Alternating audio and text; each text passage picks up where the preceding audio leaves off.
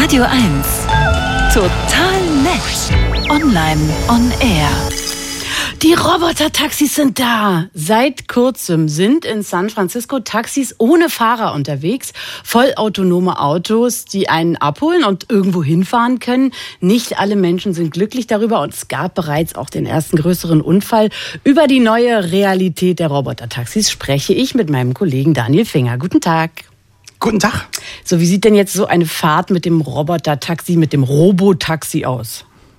Also modern äh, ruft man ja sowieso nirgendwo mehr an, sondern benutzt eine App. Das ist auch bei den Roboter-Taxis so. Es gibt zwei Firmen, die das in San Francisco machen, Cruise und Waymo. Die eine gehört zu General Motors, die andere gehört zu Google. Das heißt, man bestellt und bezahlt über die App. Das Taxi kommt dann dahin gefahren, wo man ist. Man steigt ein. Äh, bezahlen tut man eine Grundgebühr, ich glaube um die fünf Dollar. Dann geht das pro Strecke und Zeit. Und man muss sagen, für San Francisco ist das Ganze auch ganz günstig. Also es gibt zum Beispiel keinen höheren Preis Preis bei höherer Auslastung, wie das bei Uber zum Beispiel ist. Äh, und man muss ja auch kein Trinkgeld geben. Ähm, für manche der, der Robotaxi-Neulinge ist es wohl etwas, ja, sagen wir mal, brisant und schweißtreibend, so tatenlos drin zu sitzen, wenn das Auto auf eine Kreuzung zusteuert oder vielleicht auch für einen Moment nicht genau weiß, wo es hinfahren soll. Aber für andere macht gerade das den Kick aus. Das ist ja wie im schlechten Film. Wie gut äh, oder ja schlecht machen sich diese Autos denn im Verkehr?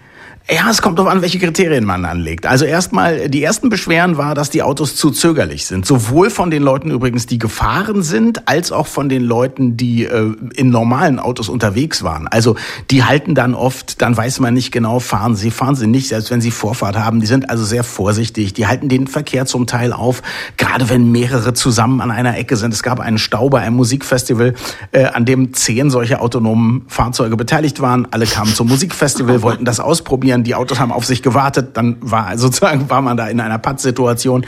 Ähm, man muss auch wissen, irgendwie äh, bisher äh, gab es schon 400 äh, Autos, die unterwegs waren von Cruise. Waymo hat, glaube ich, um die 250. Und jetzt ist eben das erste von Cruise in so einen Feuerlaster gerauscht, einen Firetruck. Ähm, der Mensch, der drin saß, ist nur leicht verletzt worden. Der äh, Firetruck war sehr robust, da ist also nur Sachschaden entstanden, aber deswegen wurden die von Cruise jetzt auch erstmal halbiert.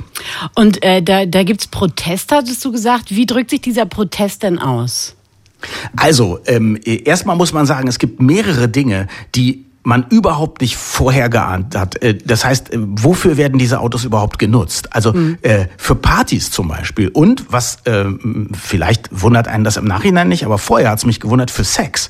Also es gibt eine regelrechte Wir haben Sex in diesen Taxis abends äh, äh, Bewegung, weswegen jetzt nach zehn Minuten auch immer das Licht drin angeschaltet wird und eine automatische Durchsage kommt, dass der Innenraum dieser Autos also auch permanent überwacht wird, weil man ja wissen muss, ob da irgendjemand Sachbeschädigung macht oder so. Also das ist das Erste, was mich äh, gewundert hat. Das ja. andere ist ist der, der sehr kreative Protest, von dem du gesprochen hast. Ähm, die Protestbewegung legt die Autos nämlich lahm. Und wie macht sie das? Indem sie ihnen Verkehrshütchen auf die Motorhaube setzt.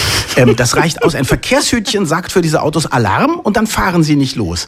Das äh, hat natürlich den Charme, dass kein echter Schaden entsteht, äh, außer dadurch, dass man dann keine Einnahmen hat. Und auch interessant ist, die Leute, die das machen, die sind nicht gegen autonome Autos, die sind generell gegen Autos in Innenstädten. Also die sagen, es, wir brauchen Busse, wir brauchen brauchen mehr Trams, wir brauchen das nicht, dass ein oder zwei Leute in Blechkisten unterwegs sind, egal wie sicher oder autonom diese Blechkisten unterwegs sind. Ähm, ja, aber die Hütchen werden entfernt und dann geht's weiter mit dem Fortschritt. Erwartet uns hier in Deutschland auch diese, ich sage jetzt mal, schöne neue Welt? Ähm, nein, ich weiß nicht, ob du jetzt schon zum Protest greifen wolltest oder ein Date vereinbaren, aber nein, das ist also hier noch nicht äh, äh, absehbar. Es ist kompliziert. Wir erwarten in Deutschland und in Europa allgemein deutlich mehr Sicherheit von unseren Autos. Deswegen gibt's ja hier auch keinen richtigen in Anführungszeichen Autopilot von Tesla oder so. Ist nicht so, dass wir hier mit der Forschung nicht so weit sind wie die Amerikaner. Wir sagen einfach, ähm, es muss nicht nur sicherer sein als ein Mensch, der vielleicht auch mal mit drei Promille fährt. Es muss einfach richtig sicher sein. Wir haben ja auch äh, Anforderungen an Flugzeuge, an Eisenbahnen, die wir zulassen und so weiter und so fort. Noch kann man das alles nicht perfekt sicherstellen und auch noch nicht prüfen. Und deswegen wird das mindestens noch ein paar Jahre dauern und dann wahrscheinlich auch nur in ganz bestimmten Gebieten irgendwie wird es solche Experimente mal geben. Wenn ein Hütchen aufsetzen reicht, um den Gegner lahmzulegen, dann bist du in San Francisco. Ich äh, bedanke mich sehr herzlich bei Daniel Finger. Bis zum nächsten Mal. Tschüss. Danke dir auch. Bis dann.